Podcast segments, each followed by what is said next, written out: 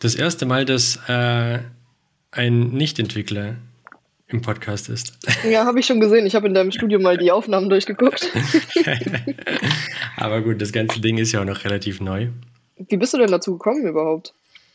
Ähm, also ich bin selber ein großer Podcast-Fan und ich höre viele englisch- und russischsprachige Podcasts. Und ich habe mich gefragt, woran das liegt, wieso ich keine deutschen, also ich, ich höre deutsche Comedy-Podcasts, aber ich habe keine technischen Podcasts gefunden in Deutschland, von denen ich ähm, irgendwie der Meinung war, dass, also die, die mich gecatcht haben.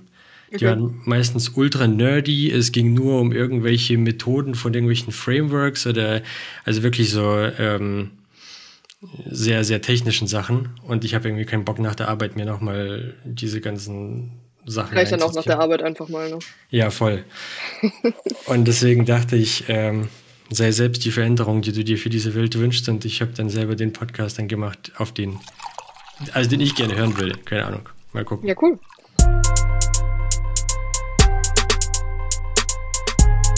Development environment. Development environment. Development Environment. Development environment. Development environment. Development environment.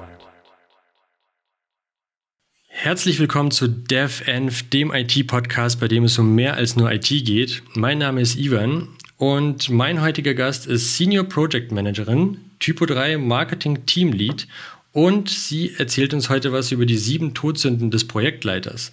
Herzlich willkommen, Luisa Sophie Fassbender. Hallöchen. Schön, dass ich hier sein darf. Ich freue mich sehr. Ja, es freut mich auch sehr, dass du hier bist. Ähm, zum ersten Mal kein Entwickler, sondern. Werde ich auch niemals sein. sondern genau die, man möchte schon fast sagen, der Counterpart. Ich finde, du schreibst es auch sehr lustig in deinem, wir kommen nachher noch drauf, äh, drauf zu sprechen, aber in, in deinem Talk über die sieben äh, Todsünden des Projektleiters. Ich finde das cool, aus welcher Position du das schreibst, weil ähm, du ganz genau verstehst, wie dieses, wie soll man sagen, es ist kein Zusammenspiel. Ich weiß, wie die Beziehung zwischen Die Be- äh, die Beziehung, Entwickler genau. und Projektleiter ist. Ich finde es immer ganz lustig, wenn man es so ein bisschen auf die Schippe nehmen kann, weil Ja, finde ich cool. irgendwie einfacher zu ver verarbeiten, als einfach zu sagen, ich bin Ja. PL, du machst jetzt, was ich will. ja, ja, nee, cool, schön. Genau, du hast, nur um mal kurz den Werdegang abzuhaken, ähm, du hast Marketing und Communications an der äh, Hochschule vom studiert. Ja, mache ich jetzt gerade noch. Das ist ein nebenberufliches Studium. Das heißt, das ist ein, wirklich nur ein Abend- und Samstagsstudium. Ich bin gerade im letzten Semester und schreibe meine Masterarbeit Ah, über das Thema, lustigerweise ein bisschen mehr Richtung Technik, äh, der Einfluss von Recommendation Engines auf die Consumer Experience im E-Commerce. mhm. Ähm, wie gesagt, ich muss es bis zum 28.02. abgeben, also Stand heute habe ich noch genau drei Wochen Zeit. Ähm, wir werden sehen, ob es klappt. äh, genau. Vorher habe ich aber meinen Bachelor an der EUFH gemacht in General Management mit der Vertiefung Marketing, Media und Event Management. Und das Ganze war eben ein duales Studium. Und ich habe währenddessen schon als Projektassistentin bei der Marketing Factory gearbeitet, wo ich jetzt immer noch bin.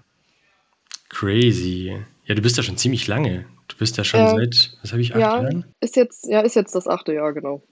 Krass. Also hast du aber auch ziemlich früh angefangen, oder? Ja, nach dem Abi habe ich direkt mit dem äh, Bachelor angefangen und habe mich bei der MFC beworben und bin seither da geblieben. Cool. Also ich meine, das heißt, du wusstest dann schon ziemlich genau nach dem Abi, was du tun möchtest. Nee, lustigerweise wusste ich absolut nicht, was ich tun wollte und das war der reinste Glücksgriff. Deswegen fand ich das ganz interessant, wenn du, du hattest ja in deiner Anfrage auch geschrieben, äh, wie ich dazu gekommen bin. Das war wirklich wie die Jungfrau zum Kind. Okay, krass. Witzig. Ja, schön, dass es dann ähm, direkt auf Anhieb geklappt hat. Ja, war Ich- tatsächlich die erste Bewerbung, die ich geschrieben habe mit 19. Krass. Äh, erstes Bewerbungsgespräch und dann direkt gefunkt. Krass. Ja, perfekt. Sehr cool. Freut mich. Ja. Bei mir hat das länger gedauert, auf jeden Fall. ja, man muss ja auch mal Glück haben. Ja, das stimmt, das stimmt. Ähm, was kann man nach, okay, du hast, äh, was hast du gesagt? Du hast ähm, Marketing, nee, du hast Management und zwar in Richtung Eventmanagement studiert. Äh, genau, Event Marketing und Media Management, weil ich Mhm. eigentlich ursprünglich Richtung Event Management oder Messemanagement gehen wollte. Mhm. Ich habe auch während ich meine, mein Studium gemacht habe, bei der MFC schon angefangen habe, ähm, noch bei der Eventagentur von meinem Ex-Freund mitgearbeitet, Mhm. so selbstständig nebenher und fand das eigentlich ganz cool, habe aber auch relativ schnell gemerkt, dass Eventmanagement auf jeden Fall nichts für mich ist. Okay. Deswegen dann der Fokus auf IT und in meiner Freizeit so ein bisschen Marketing. Mhm, okay. Aber wie kommt man dann, also jetzt machst du Marketing und Communications, ähm, wie kommt man auf IT? Also war IT einfach, ich meine, das ist jetzt aktuell wirklich ein breites Feld, es gibt viele Angebote. Ähm, äh, wie, wie kann man zu IT? Hattest du irgendwie davor schon irgendwas mit IT zu tun oder Interesse oder einfach hat sich ergeben? Äh, Interesse auf jeden Fall. Ursprünglich wollte ich wollte sowieso Richtung digital. Ich wusste aber nicht genau in welche Richtung. Hatte mal angedacht, Grafikdesign zu machen. Naja. Bin aber nicht sonderlich begabt, was Design angeht. Deswegen war das relativ schnell wieder vom Tisch. Und wie gesagt, ich habe dann bei Marketing Factory angefangen und da wirklich erstmal so kleinere Aufgaben übernommen. Und die, hat- die, das ist ja eine IT-Agentur. Mhm. Ähm, ja, da bin ich einfach reingewachsen. So, je mehr und mehr fand ich es dann auch immer interessanter zu sehen, dass eben eine Webseite im Frontend, dass da ganz, ganz viele interessante Prozesse und Technologien hinterstecken. Ja. Und dann hat man sich da halt so echt reingefuchst. Und jetzt inzwischen habe ich auch echt das Gefühl, dass ich das halt alles nicht nur verstehe, sondern auch gut den Kunden verkaufen kann. Und dadurch hat sich das dann irgendwie ergeben. So, ich finde die Industrie und den Bereich super interessant, weil es sehr breit gefächert ist. Wir machen ja auch nicht nur reine Webseiten, sondern eben Mhm. auch so Spezialapplikationen oder Online-Shops. Mhm. Und das alles so im Zusammenspiel zu sehen, finde ich einfach unglaublich spannend und das wird halt auch nicht langweilig, weil man hat jeden Tag was anderes zu tun. Ja, ja, glaube ich. Cool. Könntest du dir auch vorstellen, so etwas, weil ich meine, mit Management kann man ja, managen kann man ja generell jedes Unternehmen oder jedes Gebilde, äh, das mehr als zwei Menschen beinhaltet. Könntest du dir äh, vorstellen, irgendwie, also ich, ich glaube immer, ich sage ja immer, dass wenn unsere IT-Industrie, die bröckelt ja gerade so ein bisschen. Also man sieht jetzt gerade viele Layoffs, viele Leute verlieren den Job, weil eine Zeit lang wurde geheiert, einfach, einfach um alle Entwickler an Bord zu holen ähm, nach dem Motto besser haben als brauchen. Ähm, und ich habe immer so die Befürchtung oder ich, ich glaube, dass wenn ich etwas anderes machen müsste als IT, ich wäre völlig verloren, weil handwerklich bin ich null begabt. Ähm, ich habe mal ein bisschen Grafik gemacht, aber ganz im Ernst, also ähm, Wahrscheinlich ähnlich gut wie meine Grafikskills. ja, also ähm, meine, meine Frau ist Kommunikationsgestalterin und als ich sie kennengelernt habe und so ein bisschen gesehen habe, wie, wie, was ein Profi macht, dann ist das einfach nichts dagegen. Und ich glaube, ich wäre sehr verloren, wenn es die IT-Industrie nicht gäbe. Und ich glaube auch, dass es im Management so ist, dass eine IT in einer IT in einem IT-Umfeld zu managen, was ganz anderes ist wie draußen in der Hardware-Industrie. Also wie wenn du jetzt irgendwie, keine Ahnung, Logistikzentrum managen müsstest. Ja, oder, hundertprozentig. ähm, also allein schon mit dem Umgang mit den Menschen oder, oder die, äh, weil ich meine, Aufgaben abarbeiten und Aufgaben strukturieren und so, klar, musst du überall, aber so, ja, dieses Zwischenmenschliche, wie man an Menschen herangeht, hast du auch so das Gefühl, ist das, ist das so? Also ich wäre auf jeden Fall nicht verloren, wenn es die IT-Industrie nicht gäbe, sage ich jetzt Mhm. einfach mal so, weil Mhm. ich bin relativ adaptionsfähig und ich habe halt auch schon vorher, bevor ich überhaupt angefangen habe zu studieren und zu arbeiten, so einiges gemacht, so von äh, Servicekraft, äh, Theke, Bedienung, Bar. Ich habe in einem Brautmodenladen gearbeitet und Brautkleider verkauft. Also ich würde schon meinen Platz irgendwo finden, aber ich mag die Industrie und auch genau das, was du angesprochen hast. Hm. Dieses, ich finde, es ist eine ganz besondere Industrie, weil du eben dieses Zusammenspiel hast mit, du musst mit den Entwicklern oder mit den Techies eben auf einer ganz bestimmten Ebene kommunizieren können Hm. und hast dann aber trotzdem auch diesen Switch zum Kunden und da ist ja auch noch jede Kundenbeziehung anders.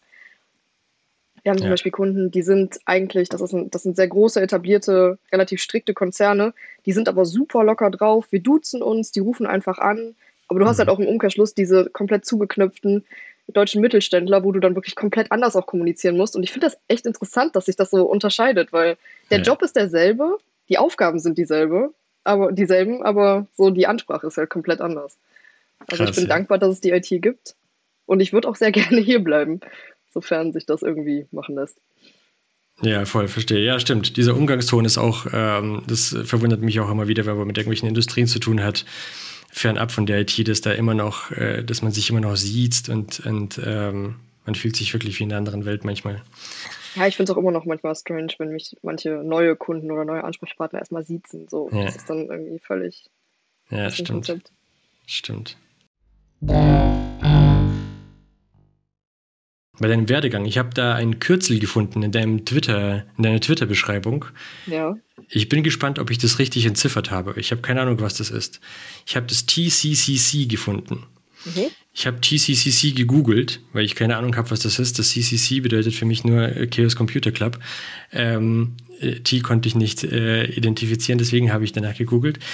Ich habe raus, also was ich gefunden habe, war Tactical Combat Casualty Care. ist es das? Nein, das ist es nicht. Okay, okay, alles klar, sonst hätte ich jetzt damit weitergemacht. Ähm, Könnte spannend werden. ja, es, äh, ich habe schon gedacht, hat das irgendwie mit Wehrdienst irgendwas zu tun? Aber okay, wenn es das nicht ist, ähm, kannst du das aufschlüsseln oder ist das irgendein. Klar, es ist viel subtiler, als man vielleicht denken mag. Das ist einfach nur der Typo 3 CMS äh, Certified Consultant. Also Ah. bin zertifizierer, zertifizierter Typo 3 Consultant und kann eben nachgewiesenermaßen Kunden und Interessenten Typo 3 näher bringen und sie dahingehend beraten. Okay, okay. Leider ein bisschen langweiliger als das, was du jetzt rausgesucht hattest, aber Ja, das stimmt. Es wäre spannender, halt leider die, äh, leider die Wahrheit.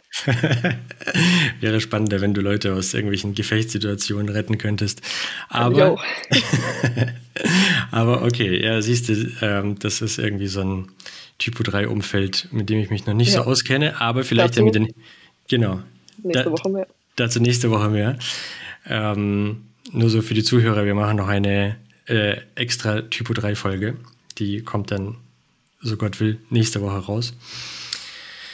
Genau, okay. Na dann, hätten wir das auch abgeschlossen. Ansonsten hätte ich jetzt ganz viele Fragen zu Tactical Combat, äh, Co- Combat Care, aber Ich anyway. kann versuchen, sie zu beantworten, aber ich kann nicht für die, ich kann nicht dafür garantieren, dass es richtig ist.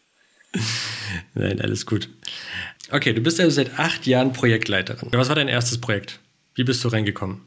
Wie ist das Onboarding für einen Projektleiter? Ähm, ich habe nicht als Projektleiter angefangen, sondern als Projektassistenz und habe Mhm. mit meinem damals, also der ist jetzt immer noch offensichtlich unser Geschäftsführer, äh, der hat mich halt einfach mitgenommen, hat mir so kleinere Teilaufgaben gegeben. Ich weiß noch, ganz am Anfang musste ich mal für Gigaset, da haben wir Gigaset noch betreut, äh, verschiedene Telefonmodelle in ein Typo 3 eintragen, damit die als Produktkatalog im Frontend präsentiert werden können. Ähm, dann habe ich relativ viel so Supportaufgaben einfach gemacht, irgendwelche Konzepte erarbeitet, die dann halt weiterverfolgt wurden. Ich habe relativ schnell die Aufgabe des Blogs, also unseres Firmenblogs bekommen. Deswegen steht auch in meiner Twitter-Bio Blog-Sklaventreiberin. Das bin ich nämlich immer noch.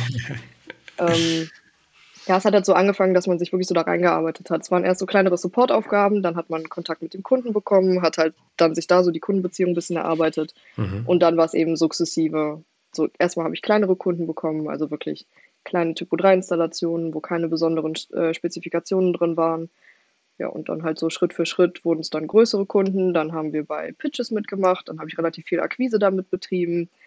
Ähm, dann haben wir an Ausschreibungen teilgenommen und das ist dann halt einfach sukzessive gewachsen. Mhm. Und dadurch, dass Leute bei uns gekommen sind und gegangen sind, wurden dann halt die Projekte auch ab und zu einfach mal umverteilt. Ja, und das ergibt sich dann einfach.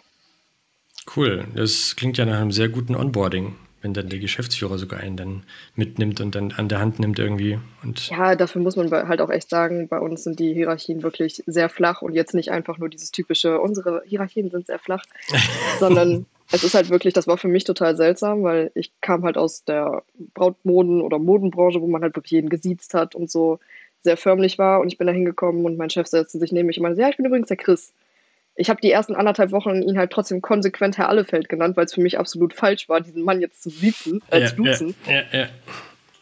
Das war halt echt gut. Ich habe bei, wir hatten vier Geschäftsführer damals und ich habe halt so reihum in jeden Bereich mal reingucken können. Bei Ingo war es mehr so die Technik, bei Peter war es so Allgemeines, bei Katja war es ähm, Personalwesen, Buchhaltung. Das war halt echt cool.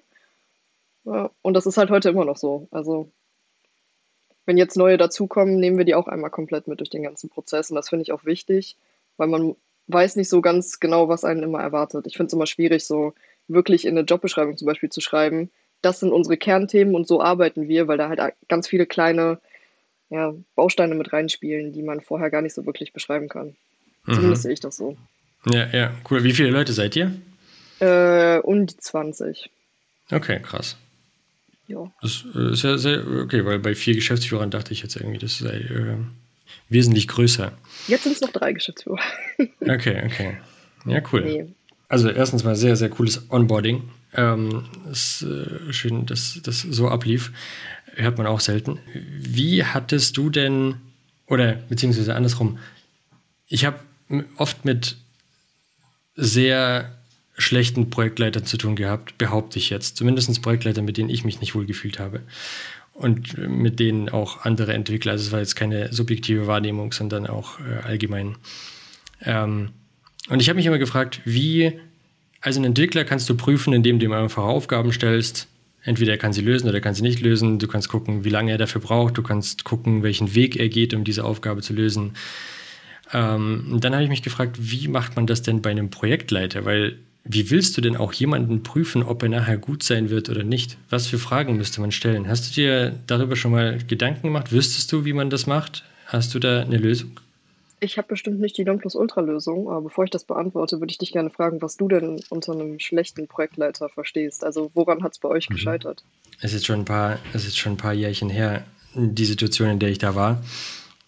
Ähm, ich muss sagen, mein jetziger Projektleiter ist absolut top.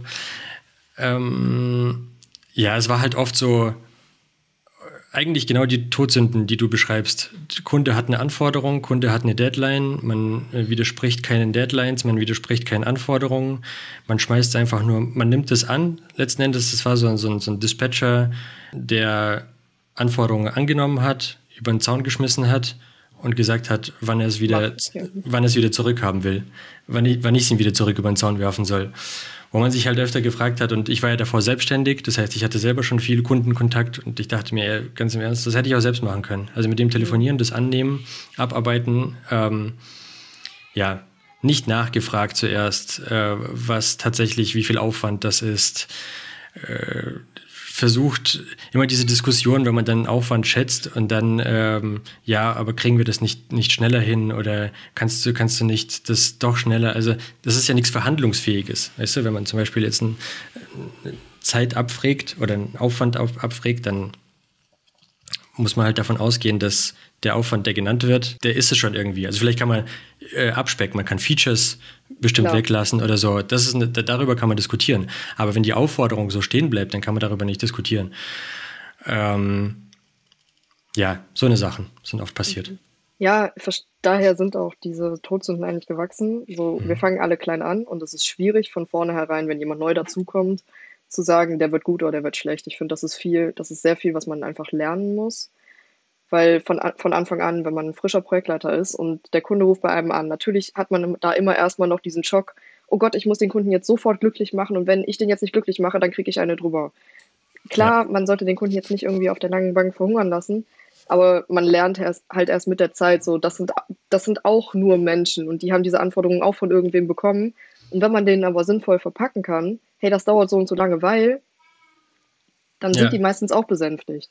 Ja. Klar hat man die, die sagen, ja, ich brauche das jetzt aber bis übermorgen. Aber wenn es halt nicht machbar ist, dann bringt es ja auch nichts, wenn ich dann zu dir gehen würde und sage, ich brauche das jetzt bis übermorgen, mir egal, ob du Überstunden machst. Ja. Mach halt. Das ist, ich glaube, das ist auch viel Zwischenmenschliches und Empathievermögen, was damit reinspielt. Ähm, ich bin bestimmt auch nicht immer perfekt. Äh, ich mache auch Fehler. Aber ich glaube, es ist einfach sehr viel. Man muss lernen, also man muss sich mit der Materie auskennen, weil du bist der Ansprechpartner für den Kunden. Du musst ihm sagen können, wie sein System funktioniert. Deswegen einfach nur jemanden hinsetzen und sagen, schreib mal ein paar Tickets, ist für mhm. mich auch kein Projektleiter. Deswegen, ich finde diesen Werdegang über, du fängst mit Projektassistenz an, lernst das System kennen, lernst dann kennen, wie das alles zusammenspielt. Was ist, was ist überhaupt SEA? Was ist SEO? Warum ist das wichtig? Mhm. Wie spielen die Systeme zusammen? Wie bedienst du das System? Weil im Endeffekt musst du als Projektleiter auch immer schlauer sein als dein Kunde. Mhm. Ja. Ne, wenn, wenn du weniger Ahnung vom System hast und der ruft bei dir an und deine einzige Antwort ist eben, hey, muss ich mal nachfragen, Klar kannst du mal machen. Ich weiß, wie gesagt, ich weiß auch nicht alles und ich muss auch bei manchen Dingen nachfragen. Aber du solltest zumindest so in 95% der Fälle einfach echt irgendeine valide Aussage bieten können. Stimmt, und guter Punkt, ja. Was halt auch dazu spielt, ich meine, wir wissen alle, es gibt, viel, es gibt viel zu wenig Entwickler in unserer Branche. Wir haben wenig Leute und ich finde, es ist sehr wichtig, dass du als PL erstmal die Anfragen von den Entwicklern weghältst und versuchst, so weit wie möglich schon mal zu spezifizieren, bevor du es ihnen hinknallst, weil im Endeffekt, wenn ich deine Zeit beanspruche hm. und du dann aber erstmal fünf Rückfragen hast, die alle schon vorher geklärt hätten werden können, hm. bringt uns ja. ja dann auch nicht weiter. Und das Thema mit den Zeitschätzungen, wir versuchen gar nicht mehr mit Zeitschätzungen zu arbeiten. Ähm, klar, Pi mal Daumen muss man immer eine Aufwandsschätzung machen, aber wir arbeiten wertbasiert und nicht mehr zeitbasiert. Das macht das Ganze zumindest ein bisschen einfacher, weil bei uns zählt, das ist das Ergebnis und wie du dahin kommst. Hm. Oder ob du das in, in einem Tag machst oder in fünf, Hm. Ist eigentlich relativ.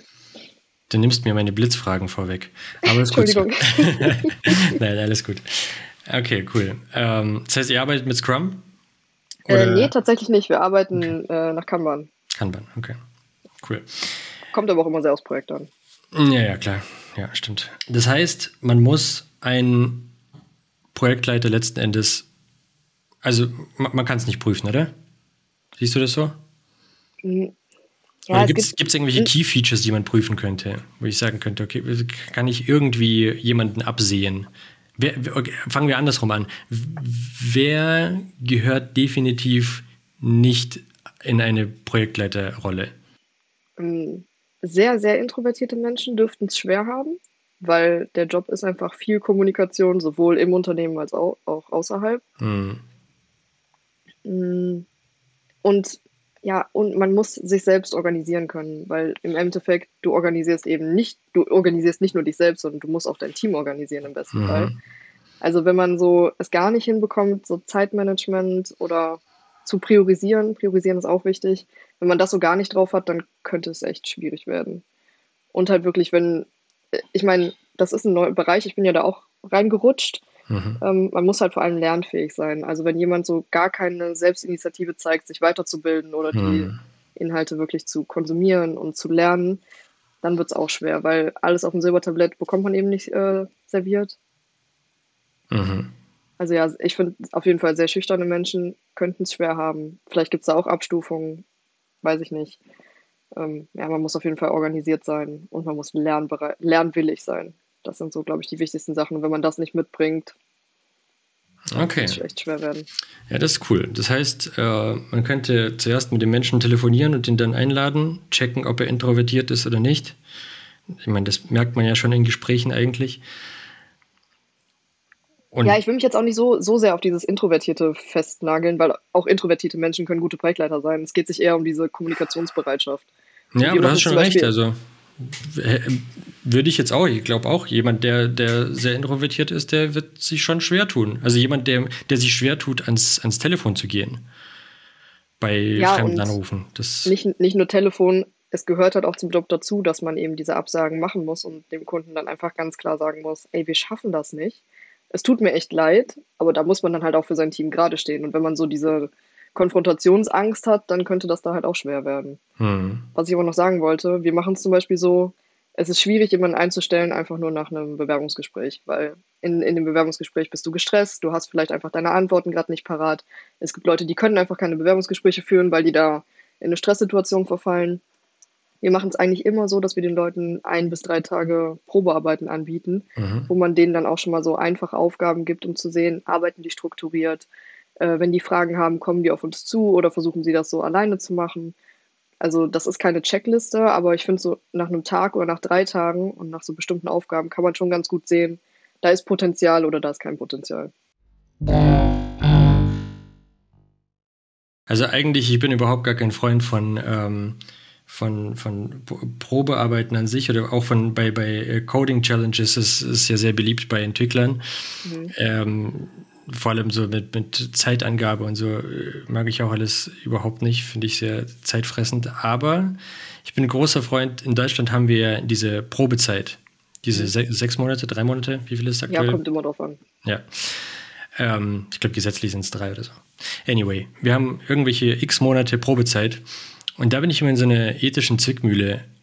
Auf der einen Seite, als ich selbstständig war und als wir diese, die, die Agentur aufgebaut hatten, ist mir auch aufgefallen, dass, ähm, dass es sehr, sehr nützlich ist, weil du kannst den Menschen direkt einstellen, du kannst ihm die Möglichkeit geben, aber man muss halt auch von dieser Probezeit Gebrauch machen, weil ich glaube, in der Probezeit wird, also es wird viel zu wenig von der Probezeit, also seitens Arbeitgeber, Gebrauch gemacht, weil meistens, wenn du drin bist, dann bist du drin. Also ich kenne wenige Leute in meinem äh, Berufsleben habe ich vielleicht ein, zwei Menschen getroffen, die die Probezeit nicht geschafft haben. Und ich habe viele Leute kennengelernt. Aber ähm, da glaube ich, sollte man auch öfter von Gebrauch machen. Einfach die Leute einstellen, Probe arbeiten lassen. Und dann, ähm, wie siehst du das? Ist es assi? also es, es, ist schon, es ist irgendwo assi, die Leute dann wieder äh, rauszuschmeißen, Nee, aber dafür nee, ist ist nicht, Probezeit es ja ist nicht assi. Also ich stimme dir zu, ich finde, die Probezeit ist ein sehr, sinnvoll, also ein sehr sinnvolles Konstrukt und die sollte eigentlich viel mehr dafür genutzt werden, wirklich die Leute auf die Probe zu stellen. Weil wie du sagst, ich kenne auch fast keinen, der in der Probezeit gefeuert wurde. Wenn, dann war es höchstens ein Freiwilliges, der hat da angefangen, hat nach einer Woche gemerkt, so, oh, ist doch nichts für mich und ist dann wieder gegangen. Ähm, und ich Ja. finde es auch nicht assi im Endeffekt, wenn du, wenn du siehst, du hast jemanden eingestellt. Der hat sich vielleicht ganz super geschlagen im äh, Probearbeiten oder hat sich super verkauft, passt so vom, Tier, vom Spirit her gut ins Team. Und du merkst aber so nach einem Monat oder nach zwei, boah, das wird wirklich nichts, aus welchen Gründen auch immer. Ich finde dann, wenn du ihm sagst, hey, such dir vielleicht was anderes, ich glaube, du bist hier nicht richtig, ersparst Ja. du ihm ja auch das Gefühl, irgendwie versa äh, versagt zu haben oder dass er sich unwohl fühlt. Im Endeffekt, das ist ja sehr selten so, dass wirklich nur eine Partei sagt, hey, das passt gar nicht. Ja, Also wenn es da Spannungen gibt oder Unstimmigkeiten, dann merken das wahrscheinlich beide Parteien. Und vielleicht sind dann auch mehr Arbeitnehmer dankbar dafür, wenn die Firma vielleicht nicht einfach sagt, so, hey, tschö, geh, sondern ja.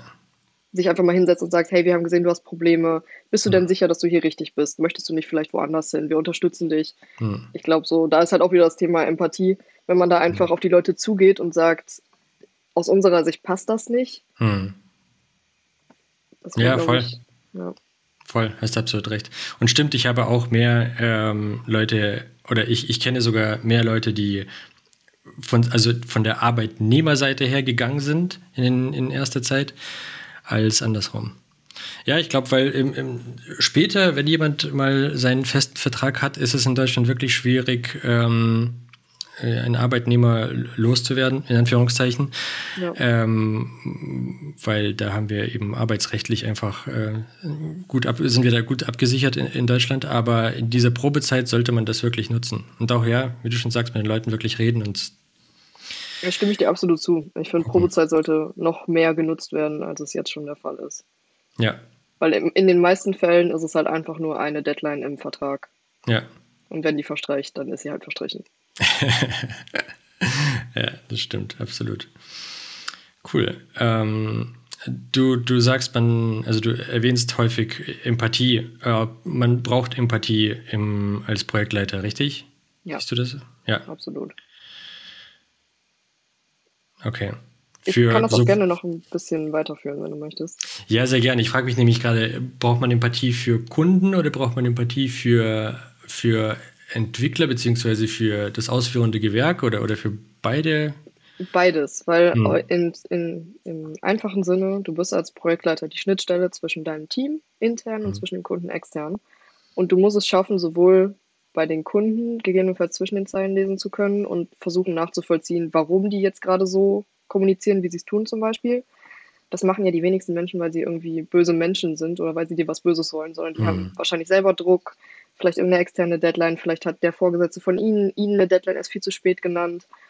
Ähm, auf der anderen Seite hast du aber eben auch dein Team und du bist eben denen nicht übergestellt. Das finde ich immer ganz wichtig zu sehen. So als Projektleiter bist du nicht über dem Team, sondern du bist Mhm. einfach nur ein Glied in der Kette. Hm. Und du musst auch nachvollziehen, wir haben, äh, wir, wir haben genauso wenig Entwickler wie wahrscheinlich alle anderen auch. Und die sind halt wirklich Oberkante, Unterlippe geplant. Und man muss auch einfach versuchen nachzuvollziehen, wenn ich dem jetzt gerade schreibe und er antwortet mir nicht, woran könnte das liegen? Ne, sitzt er vielleicht gerade an einem anderen Projekt oder habe ich den jetzt irgendwo rausgezogen? Äh, warum antwortet er jetzt gerade geknatscht? Vielleicht einfach, weil ein anderes Projekt jetzt gerade eine Deadline hat oder weil ein anderer PL was Blödes gesagt hat oder weil ein Kunde den angerufen hat oder whatever.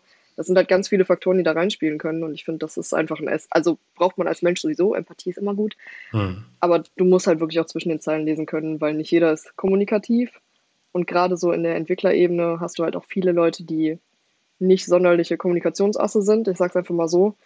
Und da musst du die halt echt versuchen zu kitzeln und wenn da trotzdem nichts kommt, musst du versuchen zu verstehen, warum der sich jetzt gerade so verhält, wie er sich verhält.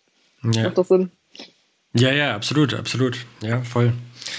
Nee, ähm, hast du recht. Ja, man muss auch dazu sagen, dass viele Entwickler bei Entwicklern ist ja leider auch das Problem, man stellt ja oft Leute nach den Skills ein, weil da zählen ja wirklich die Skills und äh, da gibt es manche Kollegen, die sind halt einfach Grantler oder sind halt einfach ähm, nicht wirklich empathisch oder wie soll man sagen, charakterlich. Ach, es muss gar nicht mal unbedingt empathisch sein bei Entwicklern, aber Kommunikation ist da immer schon mal der Anfang. Ja. So, Ja. wenn man nicht mit mir redet, kann ich halt auch nichts für dich tun. So, ich kann nicht riechen, warum es dir jetzt gerade so geht. Ich kann nicht riechen, warum der Kunde das jetzt gerade will, sondern Ja, sag mir einfach, das geht jetzt, das geht jetzt nicht. Dann kann ich damit arbeiten. Aber wenn man sich zu Hause in seinem Homeoffice dann vergräbt und alle Kommunikationskanäle ausschaltet und der Kunde Mhm. ruft fünfmal am Tag an, irgendwann werde ich dann halt auch ein bisschen grantig und sage so, ey, Ja. wenigstens mal antworten. Das ist schon mal bitte so das Minimum. Ja, verstehe. Ja, das ist wirklich immer ein, ein beidseitiges Problem oder oft. Deswegen, ich versuche auch, deswegen auch, ich nehme das schon mal vorweg, das ganze Mhm. Thema Projektleiter und die Sünden von den Projektleitern, Mhm. das ist ja immer ein Gegenspiel. So, das Mhm. ne, ist ja nicht meine eigene Schuld, wenn irgendwas davon aufploppt. Ähm, ich versuche so ein bisschen dieses ganze, äh, diese Projektleiter, die machen ja gar nichts. So, das versuche ich immer so ein bisschen zu relativieren. Woher kommt das? Woher kommt das, dass, dass, dass Entwickler immer denken, dass Projektleiter nichts tun? Wobei, auch da muss ich sagen, bei guten Projektleitern, und ich habe wirklich leider, muss ich äh, zugeben, nicht viele getroffen, aber es gibt so zwei, drei Leute, die ich wirklich sehr schätze, ähm, hatte ich nie das Gefühl, dass sie nichts tun. Da hatte ich auch immer das Gefühl, dass sie dass sie wirklich bemüht sind, mir das Leben leichter zu machen. Und ich habe auch irgendwie gemerkt, dass sie viel Druck von mir wegnehmen. Aber ähm, ich frage mich einfach, wie, ja, wo, woher kommt das, dass Entwickler ähm, der Meinung sind, dass Projektleiter nichts tun? Gibt es viele Projektleiter, die nichts tun? Nö, würde ich jetzt so nicht sagen. Ich sage ja auch nicht, dass die Entwickler zu Hause sitzen und nichts tun. Hm. Das, ich glaube, da fehlt einfach die Einsicht gegenseitig. Das ist auch noch was, was wir eben sehr stark versuchen, dass wir nicht so abteilungsmäßig denken und diese Silos so ein bisschen aufweichen, weil wenn man als PL erstmal sieht, was der Entwickler eigentlich alles macht, abgesehen von der hat PHP-Storm offen und äh, codet da was, dann hat man auch wieder mehr Verständnis dafür, was, was da so noch alles zugehört. Auf der anderen Seite, wenn die Entwickler mal ein bisschen mehr da reinschnuppern, was die PLs eigentlich wirklich alles machen, Hm. weil na, klar, nach außen bist du derjenige, der Tickets erstellt, der Tickets von rechts nach links schiebt, der telefoniert und der E-Mails schreibt. Sodass da aber halt noch ein ganzer Ballon an anderen Sachen dazugehört. Wobei das ja auch schon ziemlich viel ist, Tickets erstellen. Also wenn ich äh, mal wieder in die Situation komme, dass mir jemand sagt, hey, kannst du mal das Ticket dir selbst schreiben, weil du hast sowieso viel bessere Einsicht darin, was, du, was da jetzt getan werden muss. Ich hasse Jira oder Jira und ich äh, diese ganze Atlassian-Welt, das ist für mich immer ein Krampf. Oder kannst du das mal in, in Confluence irgendwie nochmal Boah, ja. Also so technische Dokumentation ist das eine, das ist kein Problem, aber Tickets schreiben, also das finde ich ja, ist ja schon. Mm. Aber siehst du, ich glaube, da un- unterscheidest du dich wahrscheinlich auch. Ich weiß nicht, wie viele, wie viele Projektleiter, wie viele Projektleiter habt ihr denn? Warte, lass mich kurz nachsehen. Fünf bis sechs? Okay. Okay. Und du bist eigentlich auch, ähm, du bist ja eigentlich nach deinem Studium, hast du jetzt in der Firma angefangen, wo du jetzt bist, richtig? Nee, während dem Studium schon. Oder Ich während dem war Studium? als duale Studentin da. Ich habe drei Tage äh, bei MFC gearbeitet und zwei Tage Mhm. studiert. Okay, okay, während dem Studium. Genau. Okay.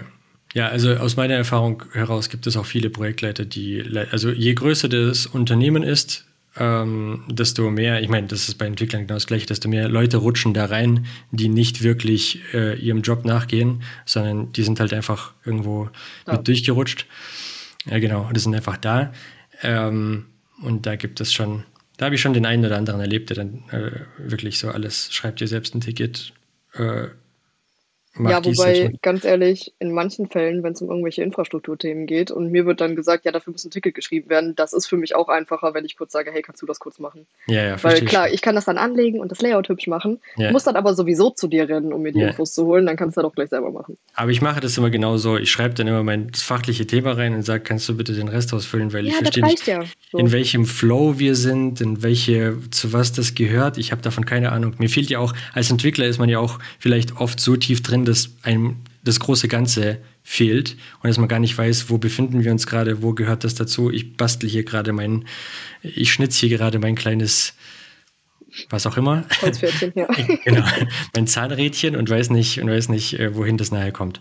Aber das ist wieder genau der Punkt Kommunikation und miteinander reden. Ja. Wenn du mir einfach klar sagst, ich, hab, ich weiß gerade nicht, worum es geht, ich Ja. kann das Ticket gerne schreiben, aber mach du Ja. bitte den Rest, dann Ja. ist auch da wieder die Hürde halt abgebaut. Ja.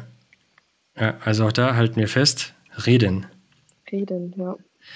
Äh, Wie Homer Simpson gesagt hat, the problem in the world is communication. too much communication. Lass uns doch direkt äh, weitermachen, beziehungsweise einfach reinspringen in deinen Talk. Ich finde, ich finde ähm, den sehr cool. Ich verlinke den auch hier in der Beschreibung von der Folge nachher. Ähm, und zwar ist das, hat, hat äh, der Talk die, die Überschrift Die sieben Todsünden des Projektleiters, eine unvollständige How Not To-Liste. Ich fand sie sehr cool. Ich habe sie mir durchgeklickt. ja, ich fand vor allem die Perspektive sehr gut, dass, dass du ähm, eben diese, diese Beziehung zwischen Entwickler oder zwischen dem Gewerk und ähm, Managern auch so dargestellt hast. Die erste Todsünde war da. Äh, halt, bevor wir noch anfangen, eine Frage noch. Ähm, wie bist denn du auf die Punkte gekommen? Ist das einfach so das, was du gelernt hast in den letzten acht Jahren? So ein bisschen als Hintergrund dazu. Ich habe vor vier Jahren einen Blogbeitrag geschrieben, die sieben Todsünden des Typo 3 Redakteurs. Hm. Und das war eben genau derselbe anekdotische. Das sind Sachen, die sind mir aufgefallen, die habe ich in einen Beitrag gepackt und dann kam eben auf, hey, wir haben Typo 3 Camp Rhein-Ruhr. Mhm. Und ich wollte auch gerne mal einen Talk halten, aber eben nicht dieses Standard, was gibt es Neues im Typo 3-Umfeld, was Mhm. machen wir im Marketing.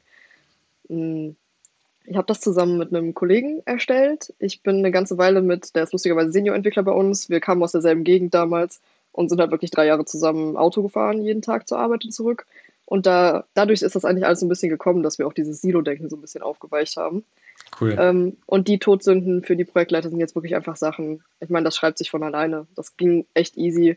Man nimmt kurz die Kritikpunkte, die man immer wieder um die Ohren gehauen bekommt, sowas wie, ja, Deadlines gehen halt gar nicht oder warum, Mhm. warum kommunizierst du nicht, warum hast du das gemacht, warum hast du dies gemacht. Ja, hat Mhm. sich relativ von alleine geschrieben, genau. Ja, cool. Ähm, wir nehmen jetzt eventuell was der nächsten Folge vorweg, aber trotzdem äh, kurz die Frage, weil auch in, in deiner Beschreibung drin steht Typo 3 Marketing Team Lead und du auch ähm, jetzt auf dieser Typo 3 Ruhr. Mhm. Was Typo auch 3 immer das Camp Rhein-Ruhr, Typo genau. 3 Kontur, äh, Camp Rhein-Ruhr, so gesprochen hattest. Ähm, was ist mit Typo 3 Marketing Team Lead gemeint? Äh, ist Typo 3 ein Unternehmen oder ist, also ich, ich kenne Typo 3 als TMS, aber darauf möchte ich am liebsten erst in der nächsten Folge eingehen. Aber ähm, was heißt Typo 3 Marketing Team Lead? Ich nehme das kurz vorweg. Es gibt Ja. bei Typo 3, also Typo 3 ist das Projekt und Ja. darunter angesiedelt ist die Typo 3 Association, das ist der gemeinnützige Verein, ähm, worüber das alles läuft, wo es dann auch das Board gibt und die verschiedenen Teams, die für verschiedene Aspekte von dem Projekt zuständig sind. Du hast aber auf der anderen Seite auch die Typo 3 GmbH, darüber dann nächste Woche mehr, die sozusagen die Typo 3 Association als offizielle Instanz supportet. Wir haben in der Typo 3 Association eben die verschiedenen Teams, so Core-Entwicklung, äh, was weiß ich, Kommunikation und dann eben auch Marketing. Und als Marketing-Team sind wir dann zuständig dafür, dass die Produkte oder die Projekte von Typo 3 CMS für die verschiedenen Releases zum Beispiel, für verschiedene Aktionen, dass Mhm. wir dafür Marketingmaterialien schaffen. Ja, okay. okay. Also so, cool. ja. Alles klar. Alrighty, gut, dann back to topic. Äh, die sieben Todsünden. Äh, Sünde Nummer eins, die Deadline muss um jeden Preis gehalten werden. Ja, das hatten wir ähm, vorhin schon kurz angesprochen. Ist tatsächlich ein häufiger Fehler. Wie, äh, oder was heißt häufiger Fehler? Es ist, ähm, aber ich glaube auch das passiert häufig Unerfahrenen, wie du schon gesagt hast, man denkt ja, oh, die Deadline muss ich halten, ich muss den Kunden um jeden Preis glücklich machen, weil sonst kriege ich einen auf den Deckel und der ist dann un unglücklich. Ähm, wie sagt man einem Kunden am elegantesten, dass man seine Deadline nicht halten? Also, okay, wahrscheinlich muss man vorweg erstmal erst gar nicht erst dazu kommen lassen, dass man eine Deadline nicht schafft, aber falls doch, wie, wie, wie bringt man es ihm bei? Ähm, Hast du da irgendwelche? ehrlich, nicht Mhm. irgendwelche fadenscheinigen Gründe vorschieben. Es hat meistens ja irgendeinen Grund, warum die Deadline nicht gehalten werden kann und die ist in, der selz die ist in den seltensten Fällen ja wirklich Inkompetenz in der Firma. Mhm. Das kann ja zum Beispiel allein schon daran liegen, das passiert uns auch immer wieder, dass wir ein Angebot schreiben. Das Angebot hat eine bestimmte Gültigkeit und darin steht explizit Liefertermin bis zum, wenn Beauftragung bis zum so und so vielten. Mhm. Die Beauftragung kommt vielleicht rechtzeitig, aber wenn wir zum Zeitpunkt der Beauftragung zum Beispiel noch nicht alle Informationen haben, wie irgendwelche Mhm. Spezifikationen, irgendwelche Keys, und die werden dann eben erst viel zu spät geliefert, Mhm. Idealerweise sagt man dann eben auch vorher schon, ne, unter Berücksichtigung daher, daher das, ne? Wir Ja. haben das jetzt auch zwei Wochen zu spät geliefert, ist auch, nicht ihr, ist auch nicht ihre Schuld, aber wir haben halt nur noch zwei Wochen Zeit. wir müssen das im Auge behalten. Also idealerweise nicht bis einen Tag vorher kommen lassen und dann sagen, äh, das wird jetzt aber eng. Mhm. Ähm, aber ansonsten einfach ehrlich, auch das würde ich nie über Mail machen, sondern wirklich einfach anrufen und sagen, wir haben da ein Problem, es tut mir furchtbar leid, weil es tut uns ja dann auch leid. Also wirklich auch ehrlich entschuldigen Ja. und einfach sagen, wir versuchen unser Bestes, aber das wird so nicht klappen und am besten direkt eine Alternative anbieten. Oder wenn mehr Abteilungen beim Kunden involviert sind, auch einfach sagen, ich verstehe, dass das auch blöd auf Sie zurückfallen könnte. Wenn es da irgendwie ein Gespräch nötig ist, dann kommen wir gerne mit dazu und schildern das aus unserer Sicht. Also auch einfach da so ein bisschen den Problemlöser repräsentieren und nicht nur sagen, ja, schaffen wir halt nicht. Ja, cool. Okay. Ähm, äh, Nummer zwei, der Kunde hatte mal recht. Ja. Hatte nicht? steht ja, steht ja auch schön drin, hat er eben nicht. Äh, Kunden sind Menschen, wir sind Menschen. Jeder irrt sich mal. Und äh, in den meisten Fällen, wenn es heißt, da geht was nicht, das ging aber gestern noch, liegt die Chance immer relativ nahe, dass das entweder schon vorher nicht funktioniert hat oder dass Hm. es nicht erst seit gestern äh, nicht mehr funktioniert. Hm. Und da eben auch nicht einfach nach der Devise leben, oh, das ist der Kunde, der Kunde ist König, der Kunde hat recht, sondern erstmal versuchen zu reproduzieren, was ist da genau passiert, dann versuchen den Fehler zu analysieren und dann Mhm. die Lösung präsentieren und nicht erstmal alle scheu machen und sagen, das ist kaputt, weil, sondern erstmal versuchen, kann ich das überhaupt nachstellen? Ist das wirklich so? Liegt das vielleicht an den Nutzerrechten? Hat vielleicht doch irgendwer was geklickt, was er nicht klicken sollte? Ja, ja, verstehe. Ja. Also auch da in solchen Fällen nicht immer gleich alle scheu machen. Das passiert eben auch am Anfang noch relativ oft, weil man dann erstmal Angst hat, wenn der Kunde sagt, das ist kaputt, das muss jetzt sofort. Mhm. In den meisten Fällen muss es nicht sofort und es ist auch nicht erst seit gestern kaputt. Mhm. Ja. Stimmt. Und auch da mh, ist unangenehm, manchmal solche Gespräche zu führen, aber wenn man, wenn man wirklich sieht, der Kunde irrt sich oder der sagt gerade wirklich was, was nicht stimmt, auch einfach ehrlich sein und egal wie unangenehm das wird, sagen, nein, das stimmt nicht, was sie sagen, weil, und da sind wir wieder beim Thema Verständnis, Mhm.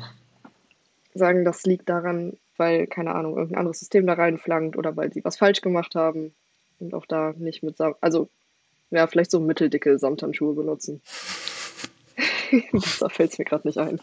Verstehe, okay, okay. Ja, generell fällt alles irgendwie wieder darauf zurück, dass ähm, eine gute Verbindung zum Kunden immer sehr wertvoll ist.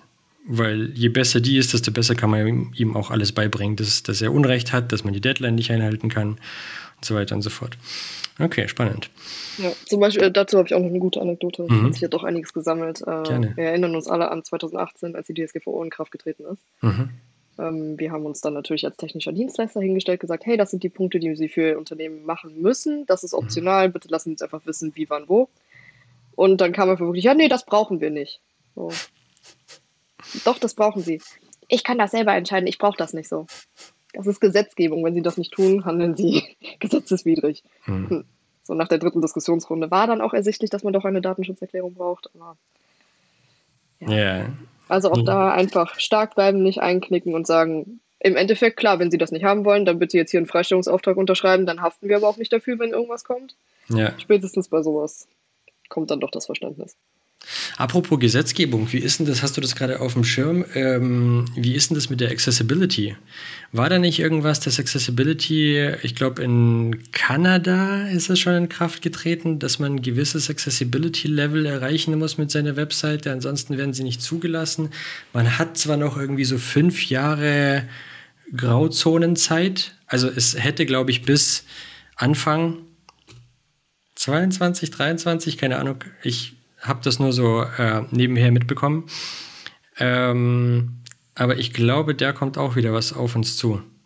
Ja, ich weiß, dass das jetzt bei den öffentlichen Einrichtungen schon Vorgabe ist, dass die Ah, ein gewisses mhm. Level an Accessibility haben. Okay. Ähm, für normale Webseiten und für Corporate Websites sehe ich das noch nicht, aber es wird bestimmt kommen. Also wenn das jetzt schon in den öffentlichen wirklich auch in den Ausschreibungsunterlagen steht Ja. und gefordert wird, dann wird es auch irgendwann auf den Rest der Gesellschaft kommen. Ich meine auch. Also ich meine. Aber genaueres würde ich jetzt auch mutmaßen. Okay. Okay. Ja, spannend. Bin mal gespannt, wie weit das noch geht. Äh, Sünde Nummer drei, der, der Besserwisser. Ich entscheide das jetzt so. Hier geht es um, dass der Projektleiter etwas über den Kopf, äh, über, über das Team hinweg entscheidet. Genau. Da geht es sich darum, dass eben der Kunde zum Beispiel anruft, die Anforderung kommt dann bei mir an. Ich sage dann, ja, gar kein Problem, das machen wir so und so, weil es vielleicht für mich gerade Sinn macht.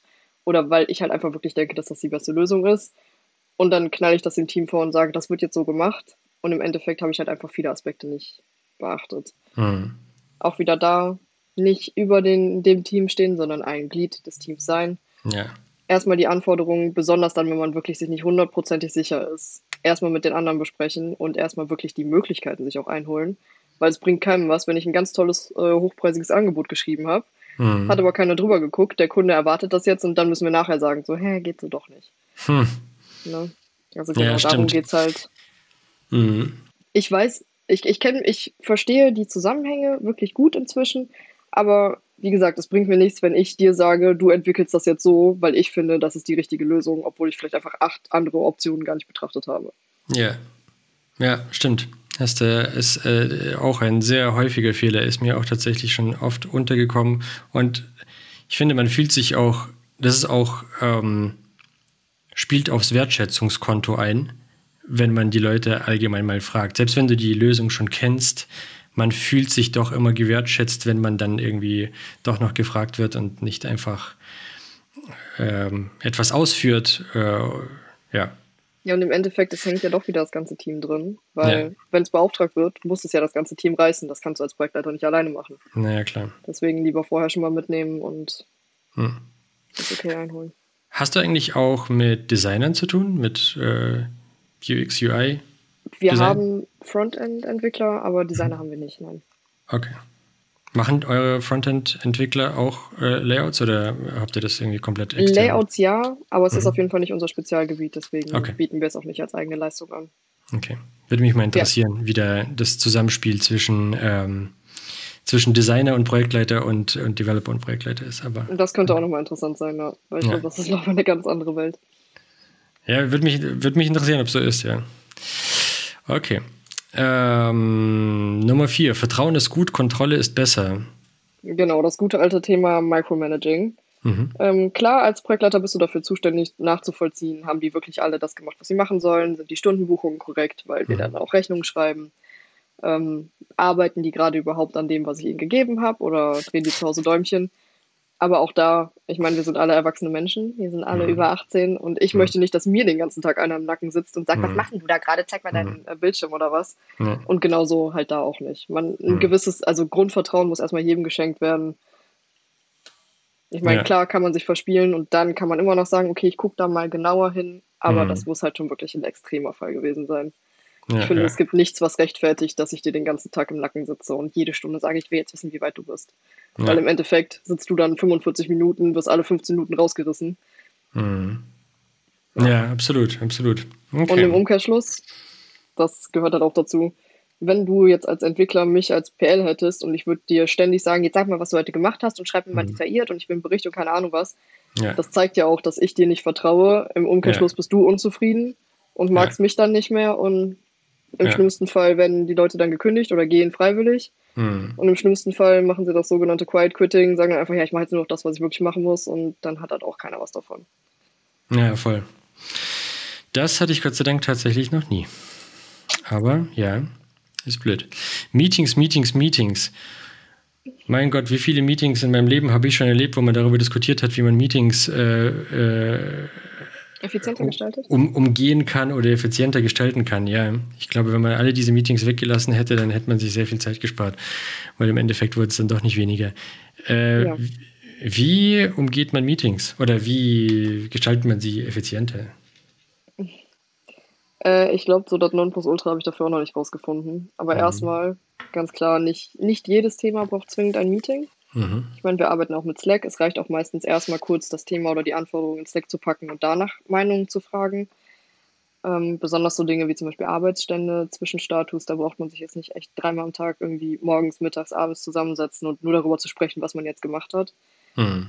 Was da immer noch so ein bisschen der Knackpunkt ist, sind tatsächlich die Kundenmeetings, weil für viele Kunden, die möchten halt einfach ein Weekly haben, egal ob es was zu reden gibt oder nicht. Mhm. Was auf jeden Fall wichtig ist, wirklich nur schauen, dass die Leute drin sitzen, die auch wirklich was beitragen können. Mhm. Weil ich glaube, das kennen wir alle, in 80 Prozent der Fälle sitzen da zehn Leute in dem Meeting, fünf unterhalten sich und die anderen fünf lassen halt die Uhr mitlaufen. Ja. Ja, und äh, das habe ich auch noch hier auf die Folie zum Beispiel gepackt. Ich habe es auch offen. Das finde ich sehr, sehr wichtig. Bitte leg keine Meetings an und halte keine Meetings, nur um deine eigenen Gedanken zu sammeln. Ja. Also du brauchst nicht mit deinem Team zusammensitzen, um dann zu überlegen, was so der erste Schritt sein könnte. Ja. Also man muss das schon so ein bisschen clustern und vorbearbeiten. Ja. Weil wenn ich in meinen Kalender gucke und ich sehe schon, der ganze Mittwoch ist verplant. Also erstens habe ich dann keine Zeit, produktiv zu arbeiten. Und zweitens, ich habe auch einfach keine Lust, mich nur in Meetings über irgendwelche Themen zu unterhalten, Protokolle zu schreiben und dann das nächste Meeting vorzubereiten. Ja. Und Ja, glaub, das voll. so. Wenn du nicht mehr weiter weißt, bilde einen Arbeitskreis. Genau. Ja. Ja, nee, Meetings vorbereiten, das wäre auch schon mal ähm, ein Anfang. Das stimmt. Ja, und auch ganz klar, wenn man jetzt zum Beispiel weiß, wir haben ein kleineres Team in unserem Unternehmen, da ne, inter, äh, crossfunktional, nicht interfunktional, so rum. Mhm. Wir bearbeiten halt eigene Kundenprojekte in diesem kleinen Team und wir Mhm. haben ein Weekly. Wenn man schon von vornherein weiß, wir haben eigentlich nichts zu besprechen, Mhm. wenn das Weekly mittwochs ist und du sagst montags so, hey, haben wir gerade überhaupt was? Ja. Und es wird klar, dass eigentlich nichts ist, dann brauchen wir Mhm. nicht erstmal mit sechs Leuten oben in der Kantine sitzen. ja. Dann kannst du gleich sagen, so die Stunde äh, sparen wir uns und ihr könnt einfach weiterarbeiten. Weil Ja. sonst, so geht es zumindest mir, wenn ich im Büro sitze und ich sehe, meine kleine Erinnerung ploppt auf, in zehn Minuten hast du ein Meeting, dann bin ich zehn Minuten vorher schon raus. Egal, was ich vorher gemacht habe, dann ist dieser ja. Flip da gewesen und dann. Voll. Ich kämpfe da immer noch mit mir. Also eigentlich finde ich das sehr sinnvoll, aus Meetings rauszugehen, zu denen man nichts beizutragen hat. Ähm, das ist ja dann vielleicht auch so ein Signal an denjenigen, der dieses Meeting einberufen hat. Okay, vielleicht habe ich die falschen Leute eingeladen. Kann ich das? Also vielleicht, manchmal, manchmal weiß man es nicht besser. Aber ähm, kann ich in, in Zukunft absehen oder irgendwie besser absehen, wen ich da einlade? Hätte es dieses Meeting gebraucht? Aber ich kämpfe da immer noch sehr mit mir, weil ich, ich, ich fühle mich da sehr unhöflich, wenn ich das mache. Warum? Aber Eigentlich ist es ja nicht unhöflich, wenn du sagst, ich, ich kann zu diesem Meeting nichts beitragen und ich kann in dieser, in dieser Zeit einfach was Besseres, Wertschöpfenderes machen, als da rumzusitzen und meine Zeit. Also, ich hatte ein Meeting, ist gar nicht so lange her, ähm, zwei Jahren ungefähr, hatte ich regelmäßig ein Meeting. Da war ich in eine Runde eingeladen, wo ich regelmäßig gesagt habe, Leute, ich habe hier nichts beizutragen. Und es hieß jedes Mal, naja, aber ich finde es schon wichtig, dass du dabei bist, damit du auch mitkriegst, was die anderen machen. Es hat mich nie interessiert, was die anderen machen, weil es absolut nichts mit meinem Projekt zu tun hatte. Okay. Und ich bin auch der Meinung, dass wenn mich etwas tangiert irgendwann, dann werde ich das schon mitbekommen. Dann werde ich das in dem Moment mitbekommen, in dem ich das anfange zu tun oder irgendwo hinlaufe und mir dann irgendwer sagt, oh, das geht aber nicht, weil auf der Seite ähm, funktioniert das so und so nicht. Und bis dahin, das ist so ein bisschen wie äh, Nachrichten gucken. Kannst du machen, aber wenn ich aus dem Fenster gucke und da ist alles in Ordnung, dann ist der Rest der Nachrichten so, äh, ist halt äh, nette Unterhaltung, aber in meinem Leben findet das nicht statt. Auf der anderen Seite, also was man da ja auch einfach jetzt für den konkreten Anwendungsfall sagen könnte, Hm. wenn das einfach nur ein Meeting ist, wo jeder darüber spricht, woran er gerade arbeitet Hm. und es hat mit dir nichts zu tun, Hm. könnte man auch einfach sagen, hey, dann dokumentiert das und wenn es mich interessiert, dann lese ich es nach. Ja, Ne? Solange die Informationen irgendwo festgehalten sind. ja.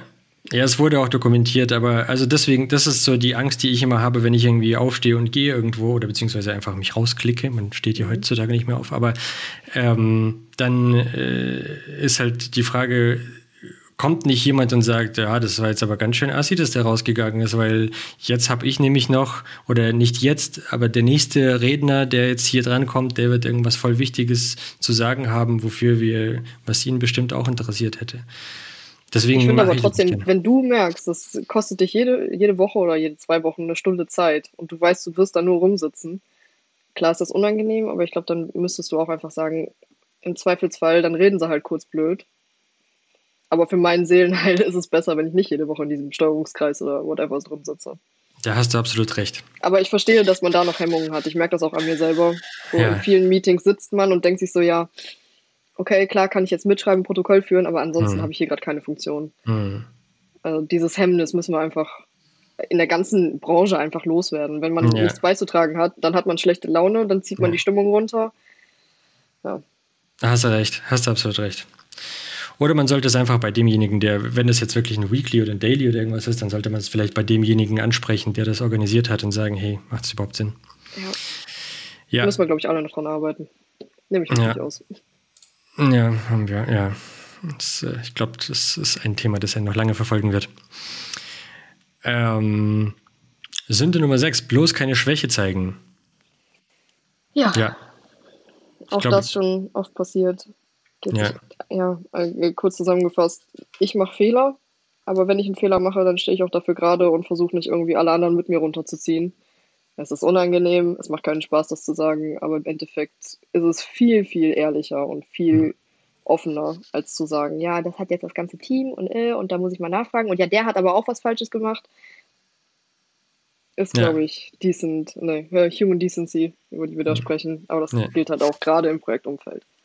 Ja, ja, ja, dieses Fingerpointing. Äh, kann man aber, glaube ich, auch aus, keine Ahnung, die sieben Todsünden des Büroalltags Ja. äh, mit reinnehmen, weil das äh, passiert tatsächlich sehr häufig. Passiert ja bei, ja, bei Entwicklern auch.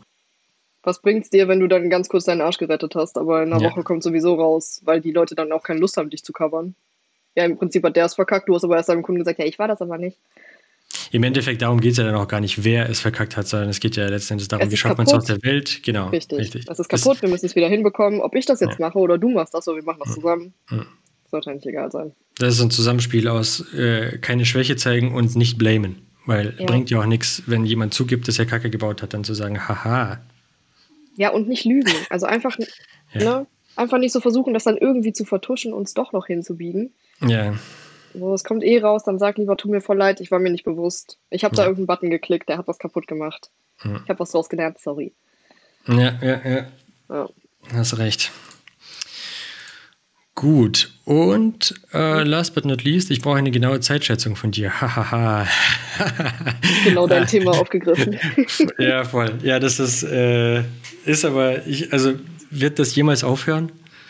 Ich befürchte nicht. Nicht solange dieses Denken ausgestorben ist. Ja.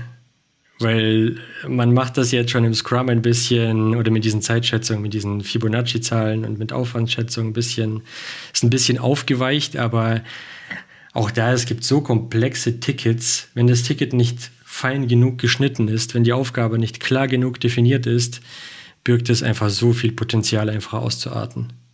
Ja, und wie gesagt, eine genaue Zeitschätzung ist halt so, als würde ich sagen, ich möchte ein fliegendes Fahrrad oder keine Ahnung. Das macht halt einfach, es macht inhaltlich keinen Sinn. Ja, Und wie du auch am Anfang ja schon gesagt hast, in keine Ahnung, wie viel Prozent der Fälle versuchst du dann, gegebenenfalls aus schlechtem Gewissen oder aus ich möchte performen, irgendeine Zahl in den Raum zu werfen, setzt dich dann unter Druck, ja, weißt eigentlich, die kannst du sowieso nicht erreichen und läufst dann wieder in Stress am Ende hinaus. Ja. Äh, Lügen entwickle eigentlich immer, wenn es darum geht? Nein. Okay, dann bin es nur ich. Ich glaube, das kommt sehr aufs Level auch. Auch da, das ist halt Gelerntes. So am Anfang, ich habe mich auch immer unterschätzt und habe gesagt, ja, ich schaffe die Präsentation in drei Stunden. Hm. Wer schon mal eine Präsentation gebaut hat, der weiß, dass es keine drei Stunden dauert. Ja. Vielleicht ist das auch so ein bisschen jugendlicher Übereifer oder Hm. man möchte nicht als faul oder als langsam dastehen, aber Ja. Ja, besser, Ja, ja, natürlich, natürlich. Man lügt ja nicht bewusst. Also man macht das ja nicht so, jetzt sage ich dem eine falsche Zahl, haha, und nachher halte ich die Deadline nicht. Nee, äh, das macht man ja, weil man immer so äh, irgendwie unter so einem gewissen Druck steht. Man möchte ja, wenn dich jemand schon fragt, dann möchte er bestimmt eine maximal niedrige Zahl haben. Er möchte ja das nicht aufblähen, möchte es ja schnell erledigt bekommen und deswegen sagt man da irgendwie unterbewusst immer eine falsche Zahl ein. Ähm, ich habe mal jemanden kennengelernt, der mir gesagt hat, der schlägt immer 20% drauf. Egal, was Entwickler sagen, er schlägt immer 20% drauf und dann kommt der plus minus auf die Wahrheit ja, ist raus. eigentlich eine gute, ist eigentlich eine gute Taktik. Ja. Genau, okay, cool. Sehr coole Präsentation, wie gesagt, mit allem drum und dran. Äh, der ganze Aufbau ähm, äh, ist sehr sehenswert, von daher, ich verlinke das nochmal hier in Dankeschön, der. Beschreibung. Ja, danke dir. Ich wäre mit meinen Themen soweit durch. Ich hätte jetzt noch ein paar Blitzfragen für dich. Klar, ja damit. Die äh, solltest du schnell beantworten, nicht unbedingt kurz, aber halt aus dem Bauch heraus. Das ist die, die Idee dahinter. Ich versuch's. Okay, cool. Dann äh, fangen wir an. Äh, Mac oder Windows? Mit Windows komme ich absolut nicht klar und ich habe meinen Mac echt zu schätzen gelernt. Und wenn ich an irgendeinem anderen Laptop arbeiten muss, kriege ich jedes Mal die Krätze, weil es zu langsam ist und nicht intuitiv. Okay, cool. Wobei ich halte das mit dem Intuitiv und Mac mittlerweile für ein Gerücht. Ich hatte vor kurzem mal wieder, das heißt, ich hatte, ich habe ja als Geschäftshandy ein iPhone und ich bin eigentlich ein völliger Android-Mensch. Und bei Android gibt es einen Aus-Button, der ist fürs Ausmachen da, da wo er immer war. Und bei Apple, so viel zu intuitiv, ich habe mal versucht, ich wollte es neu starten, ich habe es nicht hinbekommen, das Ding neu zu starten.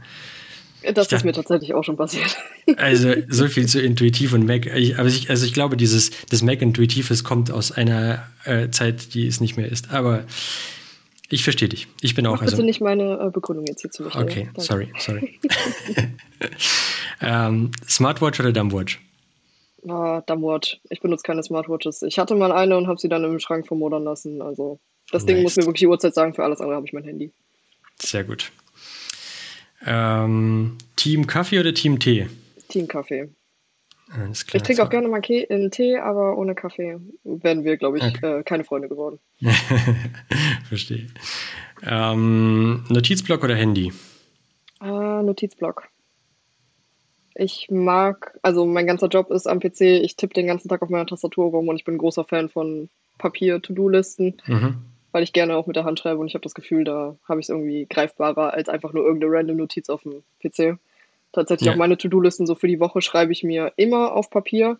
Ich habe es mal eine Zeit lang über die Notes-App versucht. Mhm. Äh, Da, das ist dann halt einfach so eine von 25 Listen. Und ich Ja, finde, ja. da sieht das direkt viel weniger schlimm aus, als wenn du es wirklich auf so einem A4-Blatt einmal runterschreibst. Ja, ja Deswegen stimmt. Notizblock. Hast du mal Notion probiert? Mhm. Kann ich sehr empfehlen. Aber ich, also ich Ist das schreibe, besser? Lässt sich besser organisieren, finde ich. Aber ich schreibe auch gerne auf Papier und aber, ja. Ja, weil so, ich habe meine Notiz-App hier, aber da Mhm. sind, glaube ich, bestimmt 30 Reiter, so aus den letzten Ja, fünf Jahren. Und ich gucke halt nie wieder rein. So, neue Notiz, zack, weg. ja, ja verstehe. Ja. Ähm, so, ich habe jetzt die äh, Liste der Blitzfragen natürlich verfasst, ohne mit dir zuvor gesprochen zu haben. Deswegen sind hier auch Sachen drin, von denen ich nicht weiß, ob du sie beantworten kannst. Und ich weiß nicht, wie viel Scrum-Erfahrung du hast, aber die nächste Frage wäre Scrum oder Wasserfall? Wenn ich die Wahl hätte, trotzdem lieber Scrum. Ich habe schon Mhm. Scrum mir angeeignet. Wir haben das damals entschieden, bevor wir auf Kanban umgestellt haben. Mhm. Finde ich viel sinnvoller als das Wasserfallmodell, weil diese ganzen Gantt-Charts, ich kann sie wirklich nicht mehr sehen und da sind viel zu viele Abhängigkeiten drin. Ja. Da sind wir wieder beim Punkt, sobald einer nicht liefert, ist halt das komplette Chart im Arsch und so kannst du wenigstens Mhm. zyklisch planen und sagen, okay, dann ziehen wir halt das vor und machen das im nächsten Sprint. Also dann Ah, Okay, cool. Wie, wieso habt ihr, das ist auch sehr spannend, wieso habt ihr von ähm, Scrum auf, auf äh, Kanban umgestellt? Wir haben nicht von Scrum auf Kanban umgestellt. Wir haben vorher klassisch gearbeitet mit Wasserfallmodellen und sind Mhm. dann ge den Weg gegangen Richtung agiles Projektmanagement und haben dann zwischen Scrum und Kanban äh, unterschieden. Ah, okay, verstehe. Ja. Okay, cool. Weil klassisches Projektmanagement ist heutzutage einfach nicht mehr oder sehr selten gangbar, weil es einfach viel zu viele Ja, negative Auswirkungen gibt. okay. Ähm, spannenderes Projekt oder besseres Gehalt? Spannenderes Projekt. Ich habe lieber was, wo ich jeden Tag gerne zur Arbeit gehe und gerne daran arbeite, als einfach nur mehr Geld in meinem Bankaccount, aber dafür einen Job, der mich zu Tode langweilt. Hm. Verstehe. Okay. Äh, besseres Gehalt oder mehr Freizeit? Wenn du jetzt bei der nächsten Ge Gehaltsrunde man dich fragen würde, möchtest du jetzt 80% arbeiten oder möchtest du 120% deines Gehalts? Ich glaube, in meiner aktuellen Phase des Lebens wären es noch die 120% mehr Gehalt, also die 120% Gehalt. Ja. Ähm, ich glaube, wenn du mich in drei Jahren nochmal fragst, wäre es hundertprozentig die Freizeit. Aber dadurch, dass ich meinen Stundenplan selber relativ vollgehauen habe mit Studium und Typo 3 und Vollzeitjob, Nee. Ist im Moment Freizeit für mich so. Darauf kommt es dann irgendwie auch nicht an. Ja. Wer braucht das schon? Verstehe. ja, wird ja jetzt eh sukzessive besser. Ab Februar bin ich fertig und dann habe ich ja wieder mehr Freizeit. Also dann lieber mehr Gehalt. Ja. Okay, cool. Ähm, Desktop oder Laptop? Desktop. Ich habe hier einen Widescreen Curved äh, Bildschirm. Auf dem Laptop kann ich nicht alles unterbringen. Okay, aber du hast also du hast aber einen Laptop, der ist Laptop? an einem. An einem Desktop, ah, externer. Okay. Wenn du von äh, Art des PCs redest, dann Laptop. Okay, verstehe. Aber du arbeitest. li- Ja, nee, alles gut. Aber du arbeitest lieber am, mit externen Rechner am Ja. Tisch. Okay. Weil ich krieg sonst nicht alle meine Screens auf den kleinen Laptop. Ja, verstehe. Kenne ich. Ähm, jetzt weiß ich auch nicht, wie ihr aktuell arbeitet. Trotzdem Homeoffice oder On-Site? Ähm, wir machen eine Mischung aus beidem und da bin ich ein großer Fan von. Homeoffice für strukturiertes Abarbeiten von wirklich größeren Konzepten, aber On-Site auf jeden Fall für Socializing. Nice. Weil in der kompletten Homeoffice-Phase, die ersten zwei Jahre von der Pandemie, Hm. ich bin zugrunde gegangen. Ich brauche Mhm. Menschen um mich rum. Und so zwei Okay. Tage Büro finde ich eine schöne Abwechslung. Ja, cool. Ja, klar. Das frage ich mich eh, für Projektleiter ist bestimmt nochmal viel wichtiger on-site, also viel wichtiger, die Leute direkt zu sehen. Könnte ich mir vorstellen. Also ich bin auch echt froh, wenn ich mal zu Hause bin und in Ruhe meine Angebote schreiben kann, ohne dass das Telefon klingelt, ohne dass dieses Background-Noise einfach ist. Hm. Aber ganz ohne Office möchte ich nicht. Nee. Okay, cool. Ähm, mit welcher Frage oder mit welchem Verhalten oder gibt es irgendeinen Punkt an Entwicklern, der dir am meisten auf den Sack geht? Also der dir am meisten, der dir schon in den Ohren klingelt, wo du schon weißt, jetzt muss ich wieder dahin und jetzt weiß ich schon, dass ich die Antwort bekomme. So wie ich jetzt äh, gerade gesagt habe, dass ein Kollege, der immer 20% draufschlägt auf die Aussage. Gibt es irgendwas? Ja, die Aussage lokal hat das aber funktioniert. Wenn ich das höre, kocht mir wirklich. ich Schaum vom Mund. Klassiker, Klassiker. So, Okay. hast, du das, hast du das getestet? Ja, lokal hat das geklappt. Hast du es auf Staging getestet? Nee, da klappt das nicht. Also lokal hat es aber funktioniert. Ja, ich rede Nice. schon in Rage. Ja. Ich sehe schon, ja. Cool, cool. Ja, also auch ein Klassiker. Gut, das war's doch schon mit meinen Blitzfragen. Vielen, vielen Dank, dass du da warst. Hat, äh, war sehr interessant. Ich, äh, ja, danke fürs Einladen. Ja, und ich freue mich auf die nächste Folge, wo wir uns dann nochmal sehen zum Thema Typo 3. Darf ich dir noch eine Frage stellen, bevor wir hier Schluss machen? Ja, sehr gerne. Du bist ja nur das genaue Pendant zu mir als Mhm. Entwickler. Was ist denn etwas, was du gerne den Projektleitern dieser Welt mitgeben würdest, damit wir dein Leben einfacher machen können? Hm, oh boy.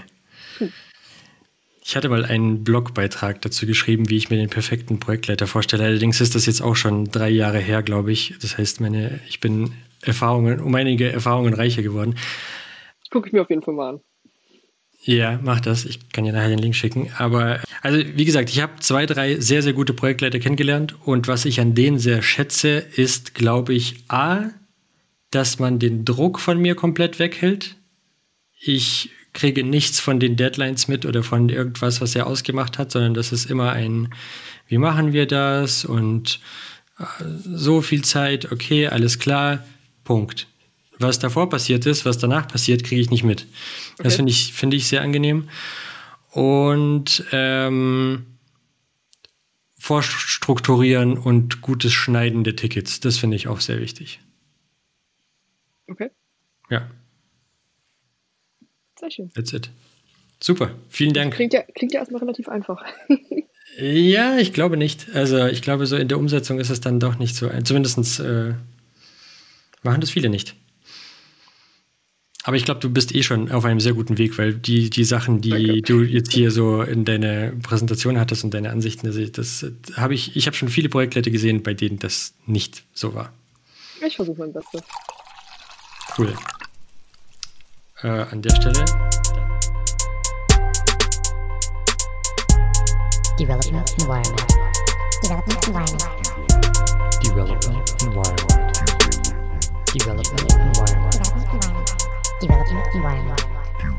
Development environment. Development Environment.